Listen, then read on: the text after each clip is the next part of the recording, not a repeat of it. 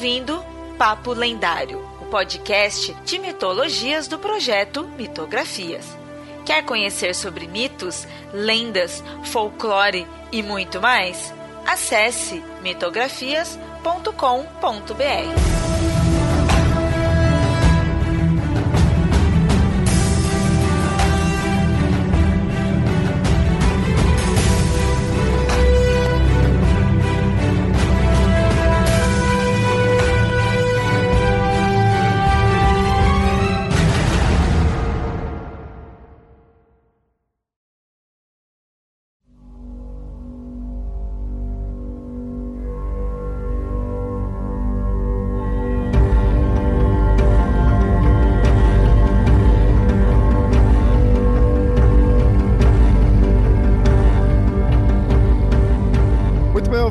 ouvintes, vamos torcer para esse episódio durar muito, já que é esse é isso que a gente vai falar aí hoje, sobre a imortalidade. É um assunto bem extenso, pois ele trata de todas as culturas, o ser humano em geral, né?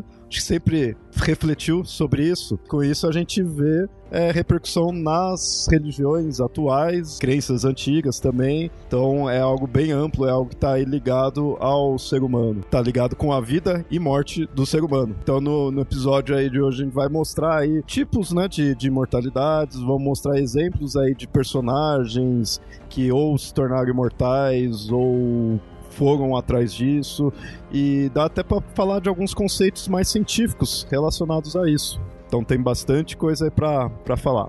Dá para se dividir essa ideia de imortalidade é, em quatro tipos que aí a gente vai se aprofundar aí ao longo do, do episódio. Mas só para você ouvinte ter uma ideia, é, a imortalidade existe das seguintes formas, como longevidade, que é, querendo ou não, ao meu ver agora, é o mais mais óbvio, mais, mais assim, na, é, na cara, né, de quando você pensa numa questão de imortalidade, né, que é o viver por muitos e muitos tempos. É, tem a imortalidade da alma do, e do espírito, né? Ou, ou, um ou outro, ou qualquer coisa que você possa definir como alma, né? Nesse caso, porque como a gente está falando de um conceito aí amplo que vai de várias e várias religiões, várias várias crenças, então é, seja lá o que puder ser mais é, ser definido como alma e espírito, né? A imortalidade disso. Temos também a questão de ressurreição, que é realmente ali você morrer, mas você ter o corpo revivido, voltar em si, né, da morte. E temos também o legado social, né? Esse é bem interessante, é o mais diferente e talvez o mais plausível, não sei, a gente vai conversar mais sobre isso, porque acho que o nome dele já explica bem, né? É ter um legado ali da, da pessoa ou do que quer que seja, e aí se tornando imortal. Acho que antes da gente aprofundar sobre o que é imortalidade, vale a pena a gente falar um pouco sobre o que, que seria a vida e a morte, já que imortalidade tem a ver com isso. E essas quatro diferentes noções de mortalidade, a gente tem quatro noções diferentes porque a gente não tem uma definição clara do que, que seria vida e morte. Consequentemente, a gente entende o final da vida ou a extensão da vida de formas diferentes. Né? Se a gente pensa a vida como sendo uma coisa diferente, por exemplo, vidas como sendo uma essência vital que está presente nos corpos, e essa essência vital a gente pode chamar de alma ou de espírito, então o corpo que é, hospeda esse princípio vital ele é relevante. O importante é a permanência e a imortalidade então desse princípio vital. Então falar de longevidade não importa, o que importa é você falar de uma alma que seja imortal, porque é isso, essa que é o próprio sentido da vida. Então é, é importante a gente entender que o que, que seria isso que a gente chama de vida, que sentido que a gente tem. Né? Porque o sentido que a gente parte hoje é muito mais ligado à biologia. E não é esse o único sentido que a gente teve no decorrer da história. Na biologia, tem-se ideia do que seria essa imortalidade, que é uma coisa até interessante, porque, é, em tese, os genes que a gente carrega hoje, eles são herdados dos nossos pais, que foram herdados dos seus pais e assim sucessivamente. Então, de certa forma, a reprodução sexuada é uma forma de imortalidade do gene. Não só a reprodução sexuada, assexuada também. É, em teoria, o nosso DNA é considerado uma das moléculas complexas mais antigas que tem a capacidade de se autorreproduzir. Então, apesar das mutações e tudo mais que elas acumulam no, nesses bilhões de anos de, de evolução, o, ela ainda é muito parecida com a molécula original. Tanto que o DNA, muitos milhões de anos atrás, ele migrou do RNA. O RNA é uma forma mais simples, mas elas usam o mesmo conceito. Tanto que o RNA e o DNA ainda se comunicam, por mais que sejam moléculas diferentes. Nós ainda, nossas células ainda usam o RNA para fazer a produção de proteínas. Ela ainda precisa de um sistema mais antigo dentro de um sistema mais novo. E o nosso DNA tem muito lixo, muito, como fala, muita programação que deixou de funcionar pelo simplesmente não tem mais função. A evolução desativou, mas a evolução não apaga isso, ela fica lá dentro. Tem muita coisa no nosso DNA que tá ninguém sabe para que serve. E tá lá, desativado o que é vida. Quer dizer, você pode definir, como você falou, biologicamente, mas você pode definir em termos de experiências, né? Então, se você vive várias experiências, não vou dizer experiências totalmente diferentes, mas você está experienciando coisas, você está vivendo, né? Mesmo que seja a mesma coisa repetidamente, você está vivendo. É uma definição, não é a única. É, a gente pode pensar nesse sentido, principalmente olhando para a necessidade da gente falar o que é a vida, comparando com a morte. A gente só vai pensar que vida é alguma coisa porque a gente vai ter a experiência de coisas que não estão mais vivas. E, e é estranho a gente se definir desse jeito a partir da, da, da, negação, mas é assim que, que a gente experiencia. Né? De repente a gente tem uma experiência com alguém, né? vamos pensar no bichinho de estimação, que está lá brincando com você no momento, daí no outro momento ele para, não responde, e aí o, ele não está mais lá, mas o corpo permanece lá e aí o corpo começa a apodrecer. Uh, então a gente tem essa experiência de que alguma coisa em algum momento ali mudou. Logo a gente vai chamar esse estado anterior dessa mudança de vida e o estado posterior de morte. E aí o que, que seria isso que permitia que esse ser estivesse vivo? E a gente compara que tem coisas, por exemplo, que não passam por isso. Uma pedra, por exemplo, né, não não é viva né, e, e, não passa por esse momento, diferente de uma planta, por exemplo, que tem, por mais que ela não se movimente como um animal, mas ela também passa por transformações e tem um momento que ela deixa de estar viva e passa a estar não viva. Né, e, e aí a gente consegue ter é, diferentes experiências disso que leva a gente a pensar o que, que seria essa vida ou não. O ser humano começou a pensar na morte aproximadamente 100, cento e poucos mil anos. É muito recente, se você colocar em toda a escala evolutiva. Só os Homo sapiens e acho que os Neandertais, eles tinham o costume de enterrar os mortos. Os hominídeos e os, o gênero Homo anteriores aos Homo sapiens simplesmente largavam para eles, na verdade, um corpo morto era um estorvo. Então, eles largavam, geralmente deixavam algumas coisas deles lá, mas a maioria dos fósseis desses hominídeos mais antigos, eles foram encontrados de qualquer jeito. Eles morriam do jeito que eles, eles eram largados do jeito que morriam. Não eram enterrados, não eram feitos nada, simplesmente iam embora.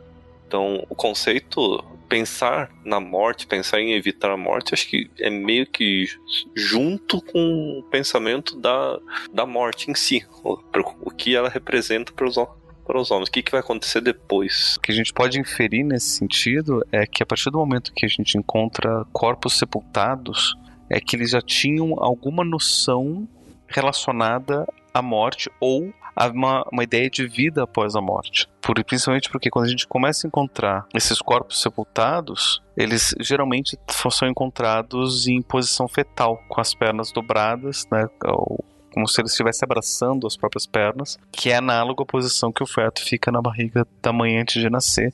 E aí eles são enterrados. E como a gente tem toda a tradição mitológica da mãe terra, né, e a gente parte dessa ideia de que talvez essa, é, eles entendessem que a morte seria um retorno para uma outra vida diferente após essa morte.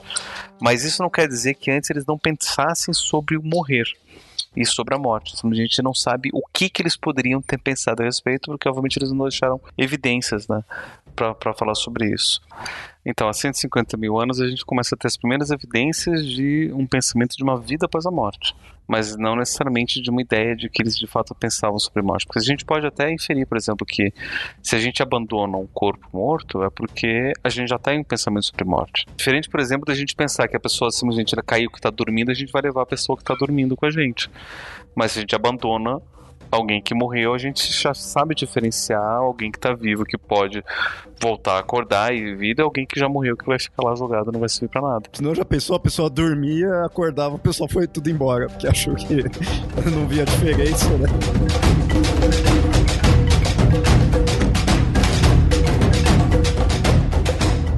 Gente sabe o que é vida, ou melhor, a gente começa a definir a vida em oposição à morte, né? E assim, como várias coisas na nossa vida, a gente faz em oposição ao outro lado, ou, ou em oposição, não vou dizer em oposição, mas em face à existência de outra coisa. No caso, o outro é deixar de respirar e deixar o coração, o coração deixar de bater. Tanto que se não ouvia, não tinha mais respiração e não ouvia mais o batimento, a gente podia é, considerar que a pessoa que a pessoa estava morta. E era por isso que as pessoas, inclusive, eram enterradas, enterradas vivas, porque tem várias condições que vai diminuir o batimento do, do coração de uma forma suficiente para que a gente não consiga ouvir, mas ainda está batendo, mas bem fraquinho. E a respiração, a mesma coisa, né? Tá bem lento, bem baixo, a ponto de a gente não conseguir ouvir. E diz, inclusive, que tem alguns monges né, tibetanos que eles é, conseguiam chegar nesse estado de meditação e de controle tão grande que eles tipo batiam o coração duas vezes por dia, uma coisa assim, respirava bem, bem, bem pouquinho. Dizem, né? E, e aí, inclusive, tem, tem lendas, inclusive, de, de, de monges que que morreram enquanto meditavam e achavam que simplesmente estava lá meditando durante muito tempo, não sem comer, sem nada. Morreu, se mumificou sozinho e pelas, pelas condições lá do, do, do lugar, mas achava que simplesmente ele estava meditando durante muito, muito tempo. Na Europa, eu sei que haviam conhecimento de substâncias que poderiam induzir esse estado de quase morte. Tanto que a tragédia de Romeu e Julieta, ah, o final dela é baseado nisso, né? Que o monge dá para eles uma coisa para simular a morte, só que eles não sabiam e aí se matam de vez usando outros métodos, né? Esse dos monges, de repente o cara ficou pensando tanto na vida ali, ficou meditando tanto que ele viu, não, é melhor eu morrer mesmo. E aí foi Podia ser isso também. Só que daí, para as outras pessoas que estavam vendo, eles não sabiam diferenciar se de fato ele estava só meditando, tendo um grande controle sobre o próprio corpo, por isso que não precisava respirar e nem, nem o coração bater, ou se estava morto. Né? Então, mas isso é no, no, no, Tibete, que daí eles têm uma outra concepção de vida, uma outra concepção de morte, né? que é um pouco diferente. Daí por isso que, que, que é interessante a gente é, é, é, notar essas, essas diferenças do que é vida e o que é morte, porque notar a ideia de imortalidade vai implicar na possibilidade de alguém vivo não morrer dentro dessas noções. Né? Então, se a vida está ligada ao corpo, então é a imortalidade está ligada também à permanência do corpo. Se a vida está ligada a uma essência vital que habita o corpo, uma outra coisa diferente, né? que essa, inclusive, era a noção europeia durante muito tempo de certa forma, eu acho que isso daí você acaba até também definindo não só o que é vida e morte em si, mas também o que, o que é o indivíduo ali, o que, que realmente define ele, já que em algumas pode ser a essência que faz da pessoa ser a pessoa e o outro é o corpo em si. Né? Também, identidade. E aí eu remonto a um, um episódio do, do, do Papo 7 quando a gente fala sobre isso. Mesmo que a gente vá falar sobre a questão do corpo, a materialidade né, que eu que vai dar certa identidade, vai chegar um momento que o, o, meu corpo ele não é mais o, o corpo que era antes, porque ele vai estar sempre se mudando, né, mudando a forma, mudando as, os próprios átomos que compõem o corpo, eles vão se mudando, né, então o que, que fica lá? Será que sou eu mesmo? Eu mudo? A minha identidade muda também? Será que eu continuo sendo o mesmo? Eu posso dizer né, que, inclusive, a mesma pessoa que nasceu há 30 anos atrás é a mesma pessoa de hoje, por mais que tenha o mesmo registro civil, o mesmo nome, mesma história, mas é a mesma pessoa. Né? O, o, o que, que permanece dessa identidade? E aí é uma coisa interessante, porque nesse sentido de identidade, o que acaba sendo muito marcante é a memória da pessoa. E não mais o corpo, não mais a essência, mas a memória dela. Porque se a gente for levar em consideração, por exemplo, que no momento que eu nasci, eu ganho um documento social, ganho um nome, eu ganho um papel social, eu ganho uma representação familiar, relações sociais, e eu vou crescendo e construindo uma vida em torno dessas experiências, né, que é o que a Anitta tinha trazido antes. E aí isso tudo acaba sendo identificado como uma vida porque tem uma memória em torno dessas várias experiências, que é uma memória que não é só minha, mas memória coletiva e social também. Tem registros e documentos que remontam a uma certa continuidade de uma pessoa que fez uma ação e a outra e outra, você consegue então ter uma identidade, uma identificação social sobre quem que é essa pessoa. Então a imortalidade dessa pessoa, por exemplo, não morrer, seria muito mais ligado à ideia de que por mais que o corpo se vá, porque o corpo de fato está se mudando o tempo todo, mas a memória dessa pessoa permanece. E aí essa ideia do legado social, por exemplo. E tanto essa questão da memória dos outros sobre ela e também tem a ideia da memória dela. Aí, claro, enquanto o corpo está funcionando, né? E, e, aí é que entra, por exemplo, as, as, capacidades científicas, que eu, enfim, quando a gente chega lá a gente vai discutir sobre isso, da possibilidade, por exemplo, de eu transportar minha consciência e as minhas memórias para uma máquina. E por mais que meu corpo morra, se eu tenho essa permanência da consciência e das memórias numa máquina, então eu poderia ter um certo tipo de imortalidade. Ou levando em consideração ainda uma concepção mística e religiosa, né, se a minha alma ela sai do corpo e passa a habitar um outro corpo diferente, né, como a ideia das, das religiões e, e das culturas que, que aceitam e acreditam em, em reencarnação, essa permanência essa continuidade da, da alma levaria também às memórias das vidas passadas. Então, se eu faço regressão a vidas passadas, eu estaria acessando a memória dessa alma que habitou em corpos diferentes no tempo passado, logo demonstrando a ideia de continuidade e, de, e da imortalidade da alma. Então, ou seja, por mais que o corpo morra, mas a vida permanece na alma, porque a vida seria da própria alma, essa que sim seria imortal, e a memória estaria é, relacionada a isso. Eu me lembrei de uma coisa que é o, o dilema do barco de Teseu, que é basicamente era Atenas manteve um barco que seria o barco de Teseu e cada vez que ele tinha algum problema, você ia lá e consertava aquilo, trocava um mastro, trocava uma corda e isso foi se mantendo por séculos até o ponto que você chegou à pergunta, mas esse é mesmo o barco de Teseu porque você foi trocando, por mais que fossem peças similares, idênticas, você tentasse manter ele na mesma posição, não era mais a peça original. Então, o que mantinha, o que fazia com que o barco de Teseu continuasse sendo o barco de Teseu. E a gente é isso, né? Nós também vamos mudando e vamos trocando. E nós ainda continuamos sendo nós mesmos, né? Isso, a questão da memória daria, seria uma resposta interessante para essa questão. A gente discute um pouco sobre essa questão do barco de Teseu no, no episódio do Papo 7, do Ser ou Não Ser né? E aí, será que esse barco é o mesmo? E aí a gente faz assim: alguém foi coletando essas peças todas que foram trocadas e conseguiu remontar com as peças originais que foram tiradas aos poucos o barco de Teseu. Agora, qual que é o barco de Teseu? E essa é uma questão que é jogada desde a Grécia Antiga até hoje em dia sobre a questão de identidade, que a gente ainda não tem resposta. Mas é porque tudo depende da definição que a gente vai dar para o que, que é vida, o que, é identidade, o que, é memória. E é interessante, porque se a gente pega a memória como base, que é o que algumas pessoas costumam usar, o barco do Teseu é esse que sempre esteve lá. Teve, teve lá no porto, teve essa memória, por mais que tivesse peças trocadas, mas o fato das pessoas se lembrarem daquele jeito, daquele tipo, com daquelas formas, por mais que você pegue as peças originais e monte um novo, mas essa nova montagem é uma outra experiência que não tem as mesmas memórias.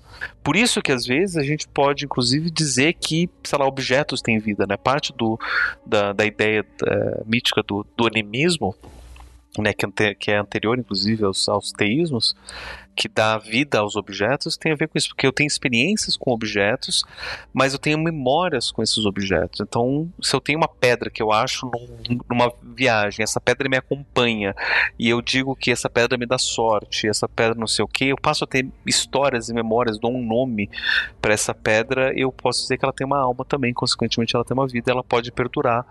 Né? Eu posso doar essa pedra para meu filho, e essa pedra vai né, continuar por gerações e gerações, como se ela tivesse uma vida própria.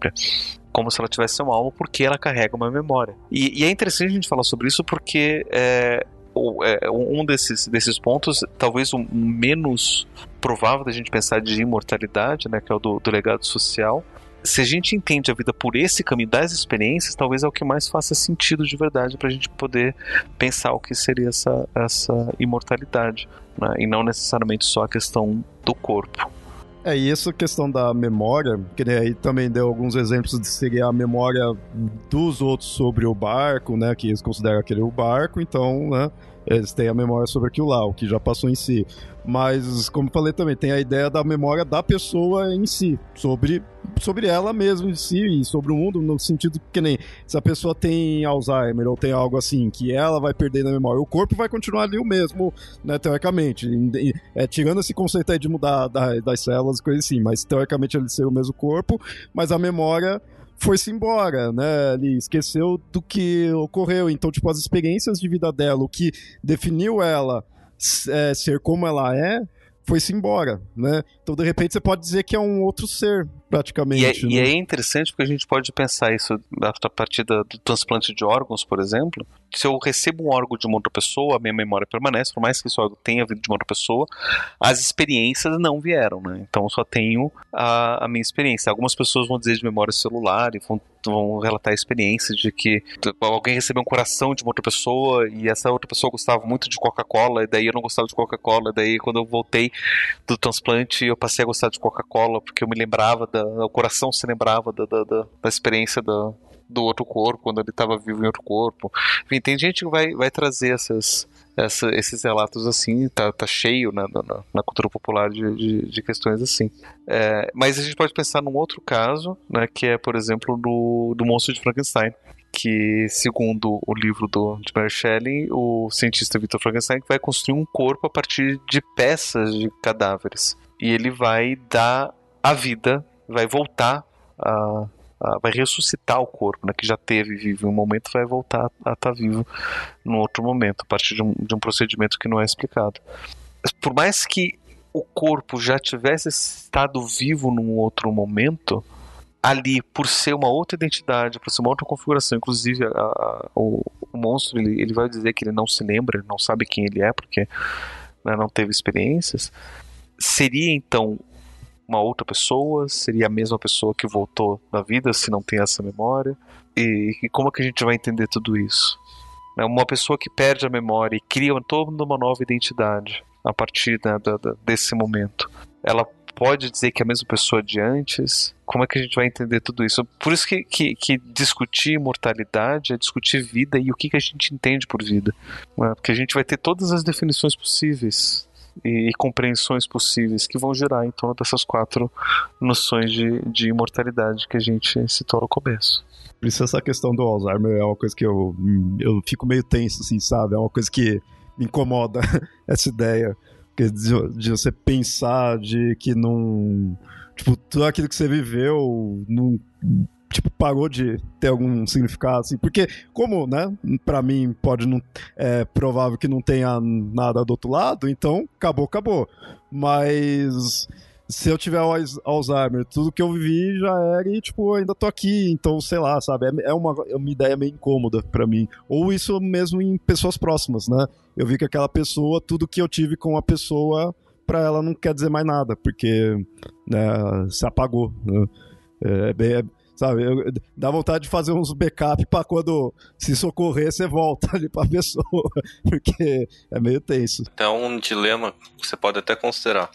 Imagine que você clone você mais novo e faça uma cópia das tuas memórias atuais para esse corpo mais novo. Quem que é você? É o você atual ou teu clone com as tuas memórias? Tem um filme do Schwarzenegger, inclusive, que tem uma cena que é bem isso, né? Que é o. Acho que é o, o sexto dia. É, o sexto dia. Eu tava pensando exatamente nesse filme. Que é o vilão, ele tá morrendo, ele se clona e se copia pro corpo novo, e o corpo novo ele começa a agir como se o velho já tivesse morrido. É porque dentro da, da, da história, né, eles têm a possibilidade de clonar e criar corpos novos, daí ele pega a memória do, do corpo antigo, ou seja, tira um retrato exatamente do cérebro e ele recria o cérebro exatamente daquele jeito no corpo novo. Então é como se as memórias fossem transplantadas e a memória, identidade, personalidade, tudo fosse transplantado para o novo corpo. E ele só faz isso quando a pessoa morreu, né? Morreu ali, aquele corpo, clonam e a pessoa continua daquele momento da morte. Inclusive, eles vão dizer que eles se lembram da dor da morte, não sei o quê, porque o cérebro ele, ele foi capturado dali. E essa cena que a Amanda tá dizendo, o, o cara está em processo de morrer, ele já quer clonar o novo corpo, já vai, já vai passar. Só que ele não chega a morrer. E é bizarro porque esse novo corpo clonado, ele não tá 100% maturado. Então é uma cena muito bizarra ali, quando ele tá, tipo, se vendo, e aí ele se vê num corpo ainda não 100% formado, e ele se vê ainda não morrendo, e daí você tem duas pessoas que são a mesma pessoa, porque tem as mesmas memórias e identidade. Nossa, é muito, é muito bizarro. Esse tipo de experiência, a gente colocaria como imortalidade ou apenas como longevidade? Então, a partir do momento que a pessoa ela vive durante muito, muito, muito tempo e não morre, a gente pode inferir uma certa imortalidade. Agora, se é possível que ela possa morrer ou não, o fato de eu não ter morrido não quer dizer que eu vá morrer. Mas a ideia de que eu estou vivendo durante muito, muito, muito tempo quer dizer que eu posso não morrer. Né? Tem um, um, filme que é baseado num, num, livro que é o Espera de Milagre. Que aí já contando para quem não viu o filme nem leu o livro, que o cara que está contando a história, ele passou por uma experiência né? Quem, quem, não, quem não, não leu, não vou contar, mas enfim, ele passou por uma experiência e ele tá vivendo durante muito, muito, muito, muito tempo e não morre. E ele não tem perspectiva de morrer, porque quando ele era jovem, quando ele passou por essa experiência, um camundongo passou pela mesma experiência. E quando ele já tá lá já com seus cento e tantos anos de idade, o camundongo, aquele mesmo camundongo ainda tá vivo. E um camundongo vive, tipo, pouquíssimo, pouquíssimo tempo, vive, sei lá, dois, três anos. Então ele já viveu dezenas de vezes mais sua longevidade, então ele imagina que ele também vai, vai ser um desses que vai viver durante muito, muito, muito tempo sem a possibilidade de morrer. Mas a gente não sabe, pode ser que ele morra, pode ser que não.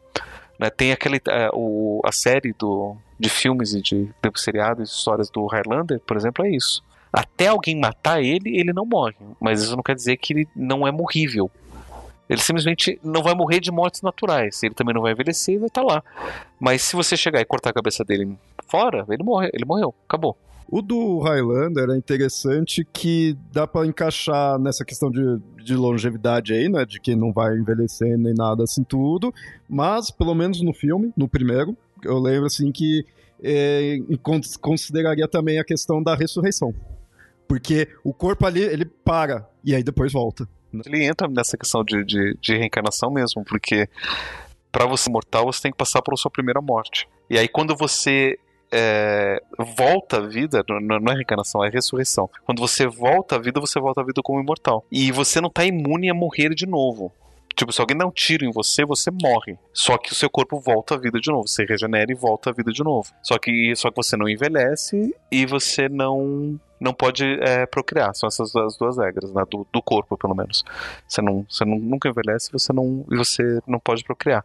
Mas assim, você vai vivendo até que você morre de novo e você pode morrer quantas vezes você quiser e você sempre está voltando à vida, está sempre é, ressuscitando. Tem a ver com um pouco da tragédia do, da narrativa, porque ele está condenado à imortalidade fazendo parte de um jogo e ele tá condenado a ver as pessoas que ele ama morrer e ele não pode então gerar filhos para acompanhar ele ou fazer nada assim. Então ele é, é quase está condenado a uma solidão.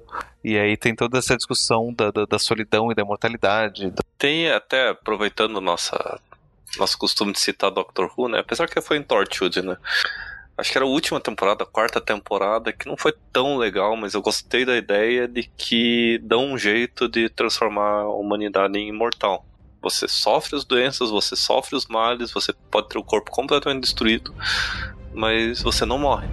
Você tá com a tua cabeça arrancada e tá vivo.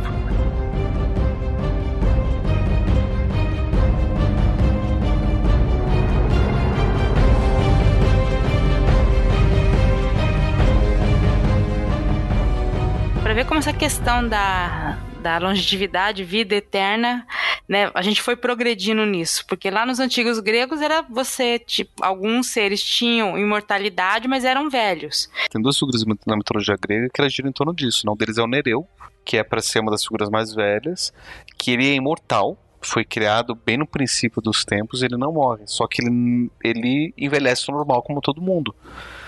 Então, imagina, ele deve ter lá, vamos chutar, sei lá, 5 mil anos de idade, você está olhando para um homem de 5 mil anos de idade, que envelheceu 5 mil anos. E uma outra que são as, as Greias, que são as três irmãs, que dizem que envelhecem muito mais rápido, inclusive. Então elas são tão antigas quanto o Nereu, só que além delas envelhecerem, normalmente elas vão envelhecer muito mais rápido do que as outras pessoas. Tipo, cada dia é como se elas envelhecessem 10 anos. Né? Então, cada hora que você olha, está cada vez mais velho. E eu não faço ideia de como que seriam esses corpos envelhecidos além daquilo que a gente é capaz de imaginar envelhecer.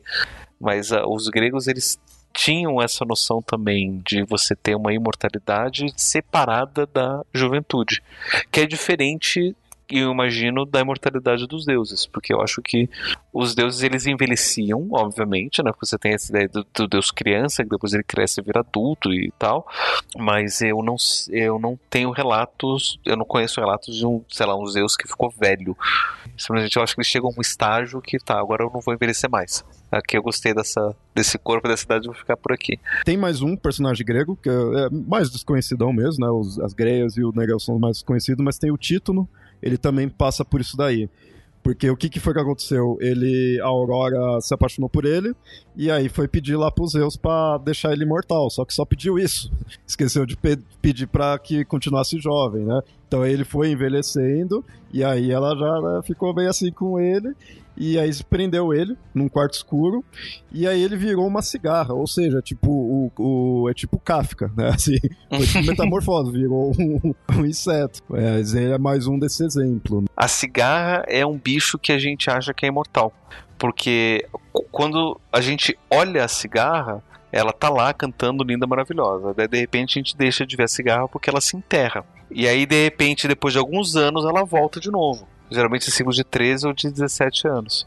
Alguns ciclos de, de mais de 19, 20 e tantos anos. Mas geralmente de 13 ou 17 anos. Daí volta cantando e aí, de repente ela se enterra e vai fazendo esses ciclos.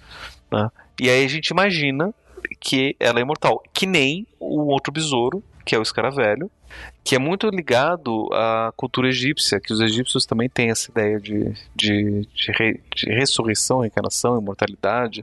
Talvez seja uma das maiores culturas que mais lidam com essa noção de, de imortalidade, os, os egípcios. Muitos faraós foram encontrados né, nas tumbas ligados, relacionados à, figura do, do escaravelho.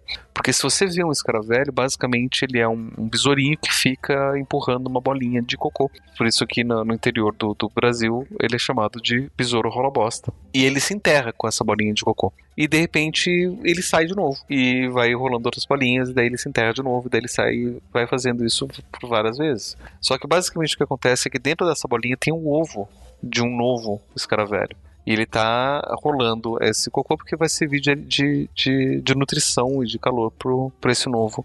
E ele se enterra para morrer e aí a partir dali sai um novo. Então, o que a gente observa é a morte e ressurreição dos caras velhos, mas na verdade é só a morte e o nascimento de um novo. Mas é, é, é muito relacionado a essa experiência da ressurreição com esse cara velho pela forma como a gente observa. Né? Todo o, o ciclo de vida do, do velho que é parecido com o ciclo de vida da cigarra também. É, os humanos têm esse desejo de pelo menos viver mais. Né? A gente tenta sei lá, por várias maneiras, inclusive a humanidade já atualmente vive mais do que vivia há 200 ou 300 anos atrás, a média de vida é bem maior e não só a média de vida, até a qualidade de vida melhorou bastante, né? Mas é isso, aí a gente passa a ter outros problemas, né? Doenças que antes eram mais incomuns porque as pessoas não viviam tanto, passam a ser mais comuns. Então eu não sei até que ponto a longevidade é, é digamos assim, é tão benéfica assim ou não. É, é interessante ver que, assim, por mais que é, muitas culturas e religiões aí vai ter aquela ideia também da alma imortal, mas você pega nos mitos, né, de vários, assim, você vê como que tem essa ânsia para realmente não morrer, mesmo que é, tenha a ideia de que teria algo depois, você vê como que tem muitos personagens que correm atrás, não, não, eu não quero nem morrer, não, foda-se que vai ter algo depois, eu não quero nem sair do que eu tô agora. E a gente pega o, a epopeia do Gilgamesh, um dos textos mais antigos que tem, né, uma das narrativas mais antigas, é baseado nisso daí. Que a gente já tem um episódio aí sobre ele, mas só para é, atualizar o ouvinte, Gilgamesh, um personagem é, da Mesopotâmia, e aí ele fica com essa ideia, né? Pô, vou, vou morrer, né? E aí, eu não quero morrer. Não quero perder isso aí, principalmente que é o rei, né, tudo mais. E aí ele vai atrás porque ele ficou sabendo que teve um cara chamado Utanapsin que realmente foi imor é imortal. E aí ele vai atrás para tentar descobrir como vai consegue também ser imortal, né? Esse cara que é imortal, ele conseguiu isso porque ele é o Noé do da Mesopotâmia, né? Porque ele passou, ele e a família dele passaram pelo dilúvio.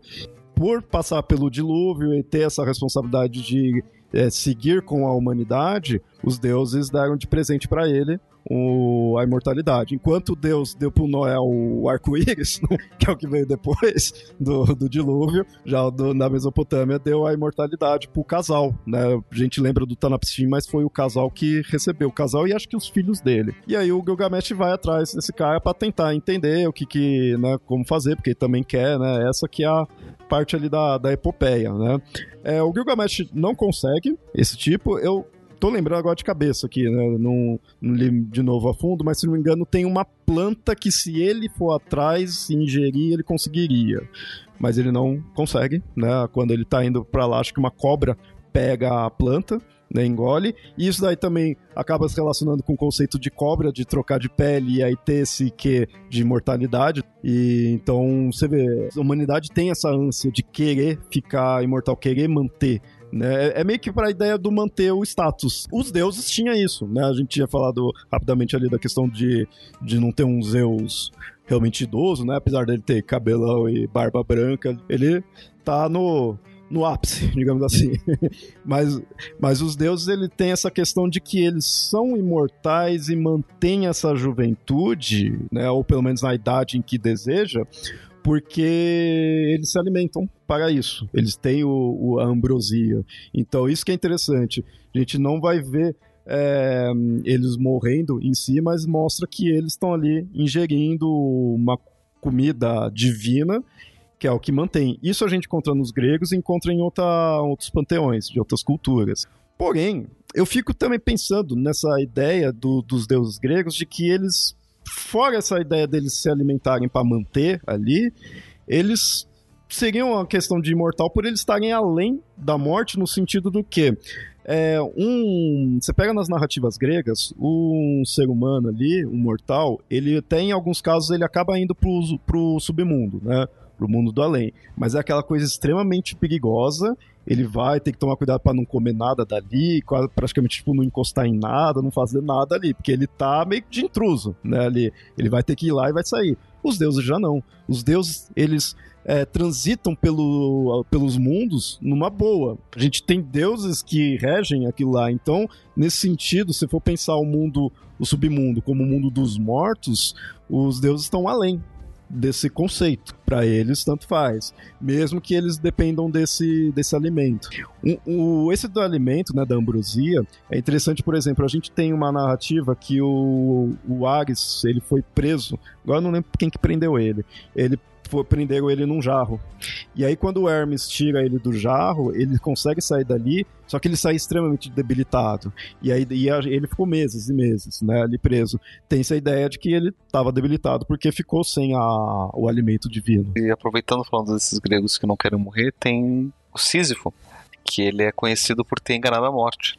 Né, para justamente não morrer. Não é a primeira vez que, que ele engana a morte eu não, eu não me lembro como foi que ele enganou a morte pela primeira vez, mas eu sei que a segunda vez foi tipo, ele sabia que ele ia morrer, e então ele pede pra esposa não é, enterrar ele do jeito normal, né, tradicional. E daí quando chegou então Thanatos, ele né, consegue. É, ele vai pro Hades, daí falam, poxa, sua esposa não te enterrou, então deixa eu voltar lá, vou repreender ela e forçar ela que me enterrar direito. Tá, daí eu volto aqui, beleza, beleza. E aí ele volta agradece a esposa e continua vivendo. E aí a terceira vez que ele vai enganar a morte, ele prende a morte e para evitar que, que matem ele. E nisso ninguém mais morre. E é interessante porque tem toda uma discussão mítica em torno disso que sem essa morte de Thanatos, é, nada consegue crescer. É, as plantações elas não conseguem, as pessoas não conseguem comer, as, as coisas não conseguem nascer. Né? Tinha-se essa ideia de que a semente morria para dar lugar à planta que nascia da semente que morria. Então, sem a morte, não tem a morte da semente, então as coisas novas não podiam é, renascer a partir daí. E então Zeus vai lá e pede, porra, cara, você tem que soltar Thanos, porque né, senão todo mundo né, não, não, não, funciona. Não funciona mais, né? Tipo, não vai dizer que as pessoas vão morrer, porque, tipo, simplesmente as pessoas vão sofrer pra caramba e não vai mais funcionar. E aí, eventualmente, ele solta Thanos e morre, e daí ele é condenado a ficar empurrando a pedra lá no, no Tártaro. O castigo quase imortal, né? Porque ele nunca consegue terminar a tarefa, né? Do Sísifo. Mas, assim, voltando essa coisa que você falou da história do Thanatos, né? E, e da morte. E por causa do Thanos estar preso, você também não tem nova vida, né? Que eu vou voltar àquela coisa que a gente tava falando um pouco lá do, do Highlander não poder é, se reproduzir. Porque isso é uma questão que sempre aparece quando você tem seres imortais. Ou eles têm poucos filhos ou eles têm dificuldade para se reproduzir, ou estava assistindo uma série para poder gravar aqui, uma das discussões que está acontecendo na série, de fundo vai ocorrer um plebiscito, né? No fundo dessa história tem um fundo político que vai ocorrer um plebiscito para decidir o controle de natalidade. Não é assim, controle de natalidade só pode ter um filho. É, a partir do momento, se o sim, vamos ter controle de natalidade, é, vencesse, ninguém mais ia poder ter filho ia ser ilegal ter filho. Por quê? Porque a humanidade, a partir do momento que nessa série as pessoas não morrem, elas são é, regeneradas, sabe? Elas entram em um aparelho científico, elas são regeneradas. Normalmente, a idade que elas começam a se regenerar é a aparência que elas ficam. Então, a partir desse momento, começa a ter a discussão do porquê procriar. Porque se ninguém vai morrer a princípio, você não tem que procriar. Ou seja, a eternidade é realmente pode ser um empecilho para coisas novas. É, é, é, um, é um dos malefícios da imortalidade, talvez. Tem uma outra história que eu não me lembro qual qual que é nem onde, mas que uma pessoa encontra pessoas que são imortais. E aí as pessoas estão simplesmente deitadas olhando pro, pro céu, sem fazer absolutamente nada. e aí pergunta, poxa. Não tem mais nada que fazer. É, tipo, o que, que você tá aí fazendo? Você, você é imortal, você não pode fazer. Pois é, tudo aquilo que eu queria fazer eu já fiz. E o que eu ainda quero fazer que eu não fiz, eu posso fazer quando eu bem quiser. Não preciso fazer agora.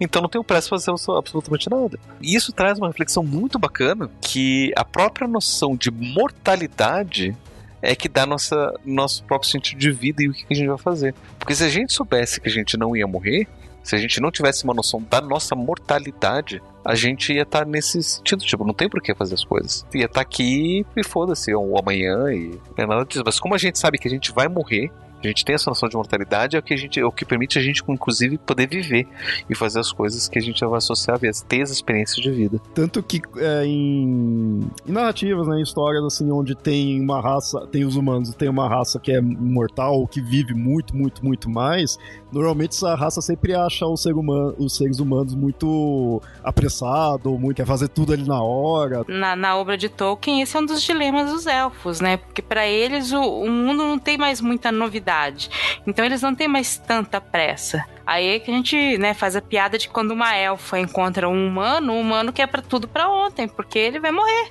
Ele não pode ficar esperando, né, 500 anos de noivado. É agora ou não vai, né? Então tem que casar logo, tem que ter filho logo, porque vai morrer logo. Vou dizer, eles até entendem, mas eles não têm pressa. Então vai deixando as coisas, vai fazendo. Inclusive tem essa história dos elfos que eles também não morrem, né? Porque de repente chega um momento que a morte deles é tipo, vou para outro lugar. É, eles desistem da vida e vão embora. E caso queiram, eles podem retornar à vida com um corpo novo com as mesmas memórias, segundo a mitologia. Seria essa imortalidade da alma nesse sentido de poder escolher voltar e também a da longevidade de viver pra caramba e não envelhecendo. E até tem um outro dilema dentro de Tolkien, que os humanos eles não têm essa mortalidade. Eles têm uma vida curta, então eles são mais apressados, mas eles começam a. Principalmente os Númenóreanos. Os Númenóreanos foram agraciados com uma vida muito longa, mais longa que a normal. Eles chegaram a viver 400 anos. 400, 500 anos. Só que eles começaram a achar que era injusto. Eles queriam ter a mesma longevidade e imortalidade dos elfos. Quando eles tiveram isso, tiveram esse vislumbre e acabaram decaindo.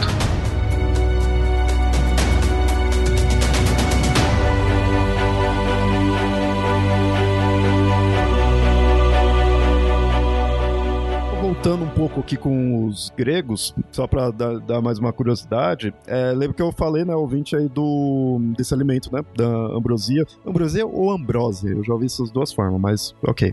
É, na Xena era ambrosia, então o Xena que estava correto. É então, a forma ambrosia. brasileira de É, falar. o certo seria falar na forma grega, né? Grego antigo. esse, esse alimento, inclusive, não é uma curiosidade aí pro ouvinte. Ele, quem servia para os deuses era a Hebe. eu, Yamada sempre ri quando eu falo esse nome. Que é a deusa da juventude. Então você vê que tá relacionado a ela em si. E ela foi a deusa que casou com o Hércules quando o Hércules morreu, mas né, foi levado aos céus e aí ganhou a imortalidade divina. Uma coisa liga a outra. Interessante que isso daí a gente falou dos gregos, mas muitos outros panteões também tem esse conceito semelhante de que os deuses não são realmente imortais, eles conseguem manter isso por causa de um alimento e de ter até uma divindade própria para isso. Os nórdicos também são assim. Os, os nórdicos é interessante que eles têm essa questão, né? De eles comiam, no caso deles, não era uma ambrosia, era uma maçã. Que é a maçã da deusa Iduna, ela que colhia, né? Ela que cuidava das maçãs e distribuía lá para os deuses, para né, se manterem jovens, né, se manterem imortais. É estranho você pensar em manter jovem, porque você olha pro Odin, você olha pra Zeus, né, tudo com cabelo grisalho. Por isso que eu falo, eles escolhem a aparência que, a, o que quer, né, assim, o cara acha que vai ter o cabelo branco ali, tudo vai passar a ideia de ser sábio, então mantém, né. Porque Zeus, outra hora, ele apareceu com forma de um boi, outra hora ele apareceu com uma chuva dourada. Depende pro interesse da hora, né? O, o Odin, ele quer parecer sábio, e sábio tem cabelos brancos. É, eu acho que a gente tem que acabar com essa, com essa ideia de, de que, que, que todo velho é sábio, porque o Olavo de Carvalho tem pra provar o Mas contrário. justo agora que eu tô deixando meus cabelos brancos aparecerem, vocês vão querer acabar com esse conceito? Não. Agora que chegou a minha vez, vocês vão É. acabar? Não.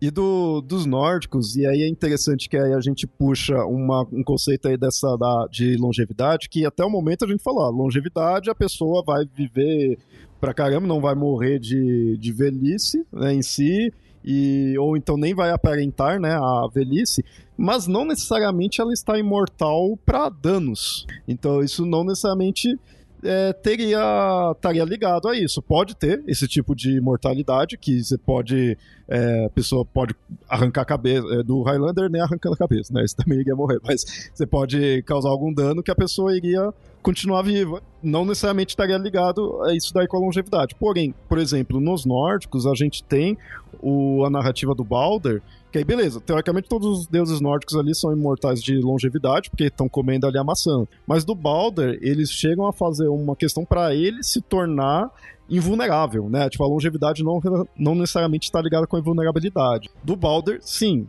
até um certo momento. É porque ele se torna o herói ferido. Que aí é aquele herói que é invulnerável a praticamente tudo, exceto um único elemento que é o que na narrativa destrói ele. Então Balder teve naquele momento essa invulnerabilidade, além dessa longevidade. O Siegfried passa por isso também, né? Que daí ele acaba sendo tecnicamente imortal porque ele não pode ser ferido, né? Então, como ele não tem como ser morto, então tecnicamente ele não poderia morrer, né? até que né, descobrem qual é a vulnerabilidade dele.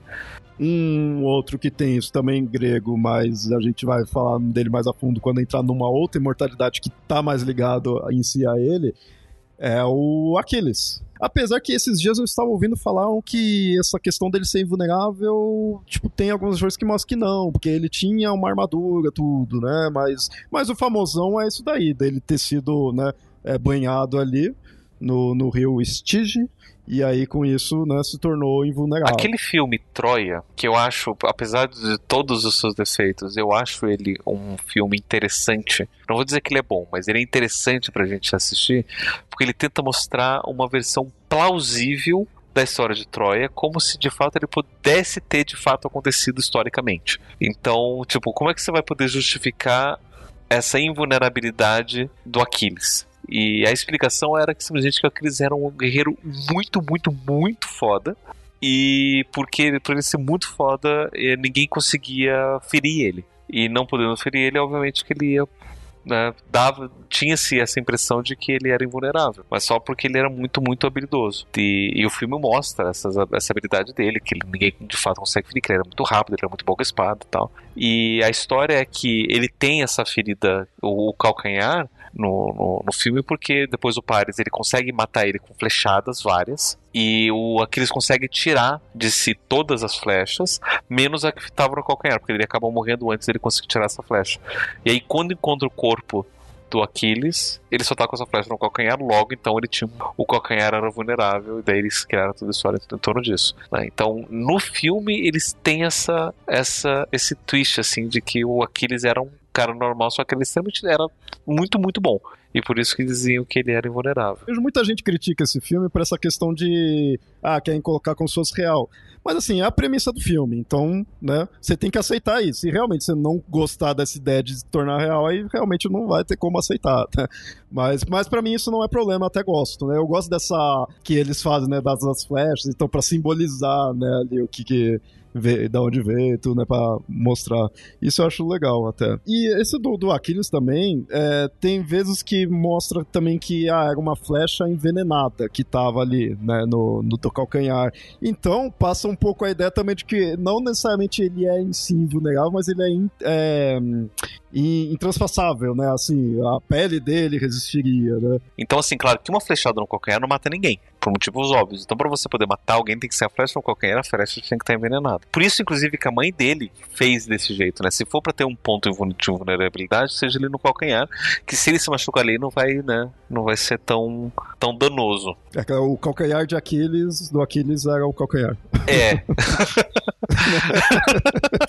é como falei, né? Isso, a gente tá falando aí do Aquiles porque eu comparei aí com, com Siegfried e com, com Balder, que tem essa questão da invulnerabilidade. Mas a gente tava antes falando aí dos deuses em si. Dos gregos e dos nórdicos tem isso daí, de comer algo pra né, manter, a, manter a imortalidade. E também, se um humano come, ele pode se curar e também pode se tornar imortal, né? Pelo menos a ambrosia é assim. Das maçãs nórdicas eu não lembro se tem algum relato referente a isso. Eu tô me lembrando de uma narrativa é, oriental. Agora eu não me lembro se, é, se era lá indiana ou lá chinesa. Um, um mortal que passou um tempo entre os deuses e parece que ele não podia voltar, porque se ele voltasse, ele ia envelhecer tudo aquilo que o tempo passou, porque o tempo passava diferente. O japonês é, o, é a saga do. É do Kentaro Urashima da Otohime, que é da tartaruga. Ele salva uma tartaruga e é levado pro reino dela, no fundo do mar, e lá conhece a princesa Orihime e acabam brincando durante vários dias, mas aí ele aí antes dele ir embora, a princesa entrega uma caixa para ele, falando, ó, nunca abra essa caixa. Quando ele chega na superfície, ele descobre que passaram várias e várias décadas. E na curiosidade ele abre a, a caixa. Na caixa tava a idade dele. Aí quando ele abre, ele volta a envelhecer. Ele envelhece todo o tempo que ele passou lá embaixo. Essa história me lembra essa ideia também do, do dos deuses, né? Porque, ou dessas divindades que elas estão, nesse caso, estão fora do tempo. Então eles é, teria essa impressão de que não morreria, mas só porque a gente ou tem uma grande longevidade, mas é porque a vida de, dessas divindades estaria fora da nossa noção de tempo. Então passaria muito mais devagar. É, ela é até parecida com. Alguém já ouviu falar dos Oito Imortais? Tinha bastante isso na, naquele, no, na animação do Jack Chan. Mas é, o conceito é bem parecido. Eles são quase tratados como heróis. E eles eles atingiram a imortalidade após atingir uma iluminação. Então eles ficam fora do, da alçada da humanidade normal. Então eles acabam ficando fora da, da, da, da, linha temporal, né? Por assim dizer. Dos limites da humanidade. Porque eles atingem a iluminação superior, mas não se tornam deuses. E eles ficam na idade em que eles atingiram essa iluminação. Então todos os imortais, eles têm uma idade diferente. Porque cada um deles atingiu uma, a iluminação num ponto diferente da vida. Vou falar que é um conceito até hoje muito utilizado na, na China, porque agora eu tô lembrando de um, um novelão chinês que eu assisti recentemente, em que é, se passa no mundo dos deuses e às vezes eles têm que consultar os outros imortais. Então esses, outro, ou, esses imortais que atingiram essa iluminação, eles estão fora do mundo dos humanos e também fora no mundo dos deuses. Eles são um outro tipo de ser que é imortal também e que aconselha humanos e imortais, né? Por causa dessa iluminação que atingiram. Yamada, você citou esse, do, esse conto aí, essa narrativa oriental. Pro ouvinte, a gente citou essa narrativa num episódio de Viagem no Tempo, porque né, vocês veem que ele tem uma relação com o tempo. Então. E tem uma tartaruga, né? Você falou tartaruga, ele é um símbolo oriental de imortalidade. Tartarugas são animais que podem viver mais de 100 anos, né? Então, é, uma, um, uma tartaruga pode estar viva durante todo o período de, de, nascimento e morte de uma única pessoa. Ou seja, não é a pessoa que tem a tartaruga, é a tartaruga que tem ela, porque né?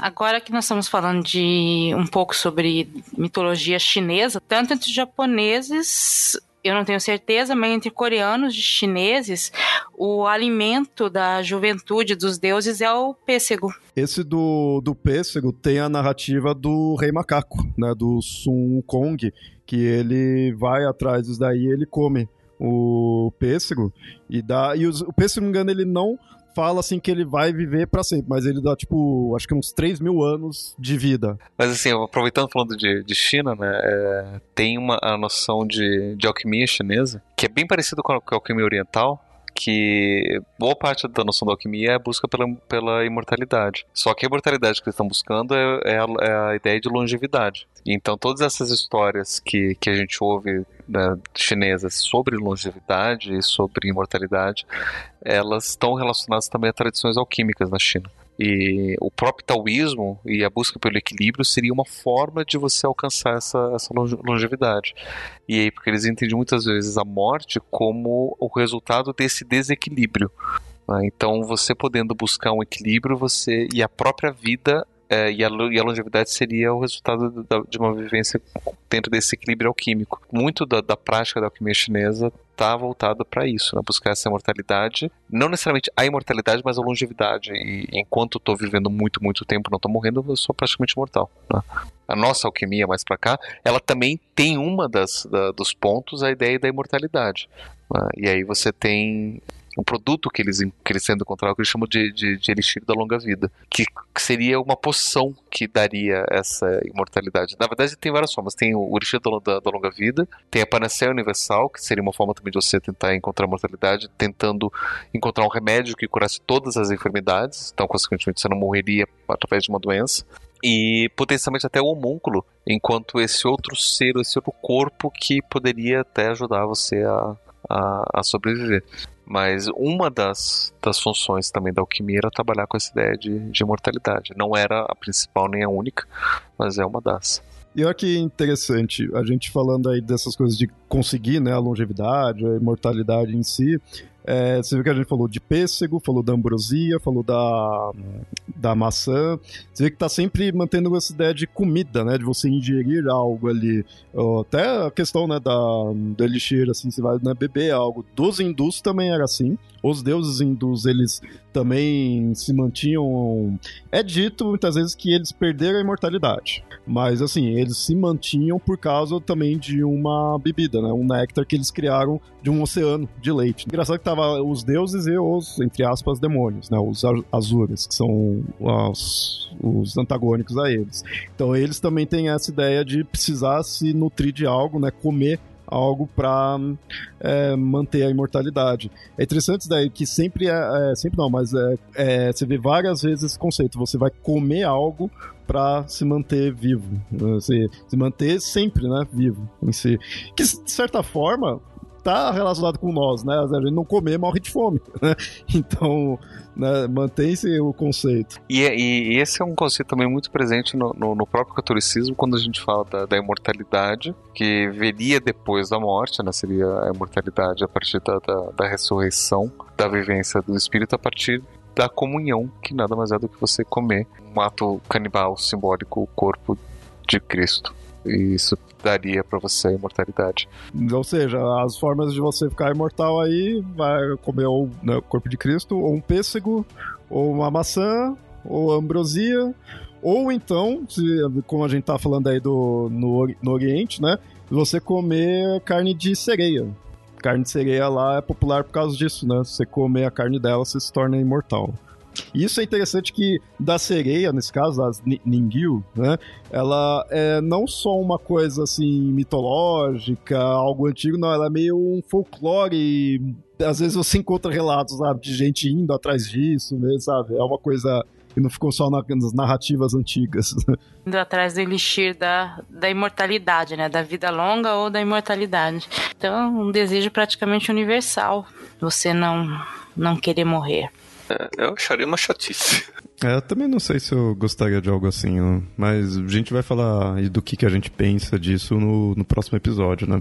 Inclusive, hoje a gente citou, né, quatro formas de ver a imortalidade, mas apesar da gente até ter falado deles, a gente focou mais na de longevidade. Que eu vejo que em questões míticas tem vários e vários exemplos, né? Então, claro, não dá para ficar falando de todos. Então, ouvinte, fica à vontade para indicar outras narrativas de personagens imortais ou que foram né, em busca da imortalidade.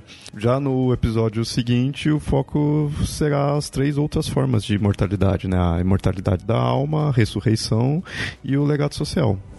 Então aguardem aí o próximo episódio e até mais.